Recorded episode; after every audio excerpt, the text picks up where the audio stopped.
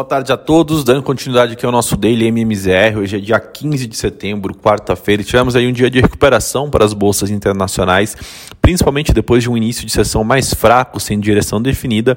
As bolsas em Nova York se firmaram em alta na segunda metade do pregão e fecharam o dia ali com ganhos consistentes, apagando as perdas do, do de ontem.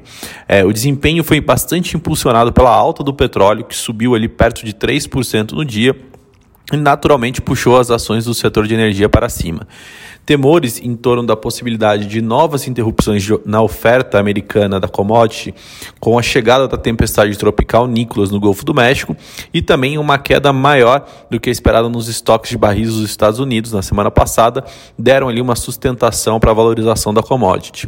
Os preços do contrato para novembro né, do Brent, referência global, fecharam o dia em alta de 2,52%, cotado aos 75 dólares e 46 cents, né, na bolsa, isso na bolsa de Londres.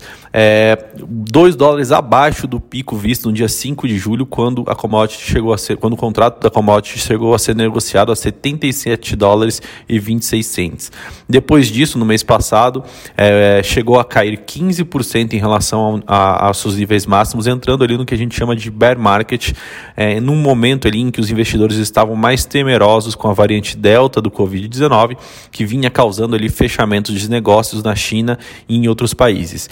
Naturalmente, o sentimento mais tranquilo e os eventos que vêm restringindo a oferta de, da commodity ajudaram a restabelecer ali os níveis é, mais próximos das máximas observadas.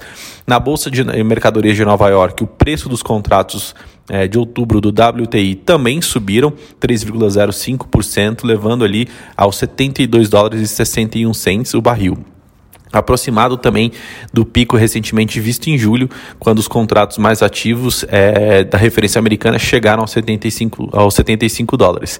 Com isso, né, a performance, é, com essa valorização do commodity, é, acabou gerando ali uma performance boa também para as ações americanas.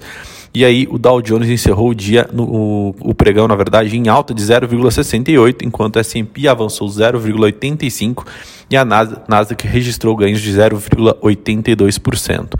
Vindo para a Bolsa Brasileira, é, o dia hoje aqui foi de queda, com a, o Ibovespa testando ali né, a faixa dos 115 mil pontos, bastante pressionado né, por dados fracos de atividades vindo da China, que prejudicaram principalmente as ações da Vale. A queda nas ações de bancos também pesou muito, com o vencimento de opções do Ibovespa fazendo a renda variável local ficar na contramão das bolsas internacionais. No final do pregão regular aqui, o Ibovespa fechou em queda de 0,96% aos 115.063 pontos, não muito distante da pontuação mínima do dia. É, na máxima, a gente até chegou a ver uma valorização do principal indicador é, brasileiro de ações, porém que não conseguiu se sustentar no campo positivo. O volume financeiro é, somado hoje foi de 21 bilhões de reais, um pouco abaixo aí do que a gente observou nos dois dias anteriores. É, para alguns analistas de mercado, essa nova queda no minério de ferro negociado na China prejudicou a principal a mineradora do país, principalmente com os investidores avaliando os impactos do novo surto de coronavírus no país é, sobre a atividade. O mercado ele está operando no compasso da variante Delta, naturalmente, e olhando muito também para as cadeias de suprimento é, que não vêm se recuperando no mesmo ritmo é, do que era imaginado. Então, isso naturalmente acaba refletindo e tendo um impacto um pouco mais negativo também na expectativa é, para o mercado de renda variável local.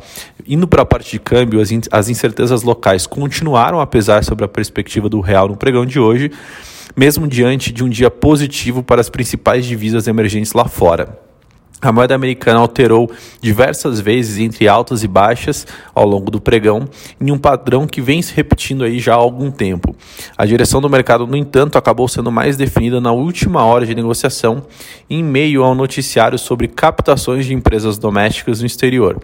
No encerramento eh, da sessão, o dólar era negociado a R$ 5,23, com uma queda de 0,41%, muito próximo das mínimas da sessão. No mesmo horário, ele cedia 0,91% contra o rublo russo, 0,36% contra o peso mexicano e 0,73% contra o peso chileno. É, ainda também sem novidades relevantes do ponto de vista de agenda econômica ou principalmente da relação entre os três poderes, o investidor local é, segue ainda sem apetite para adicionar risco, mesmo diante de fatores positivos para a moeda brasileira, como o fato de que a Selic deve seguir em alta e os modelos de valor justo seguem apontando para um real ainda é, desvalorizado. O, vindo para a parte de juros, inclusive, né, é, se as atenções é, se voltaram para a política monetária no início da semana, os riscos relativos à, à política fiscal voltaram ao foco dos, dos agentes financeiros hoje, é, com um impasse em torno dos precatórios falando mais alto.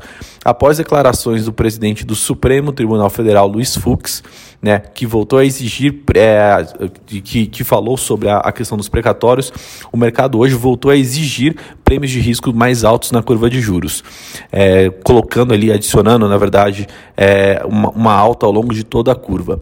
Um dia após as taxas sofrerem ali um tombo, como a gente observou ontem, na esteira das declarações do presidente do Banco Central, Roberto Campos, os agentes voltaram né, a embutir ali o prêmio ao longo da curva, num movimento que ganhou força, em especial no fim da manhã, após o ministro da Economia, Paulo Guedes, pedir a ajuda de Luiz Fux em relação aos precatórios e o presidente do STF respondendo Guedes, falando que o Guedes coloca no colo dele um filho que não é dele.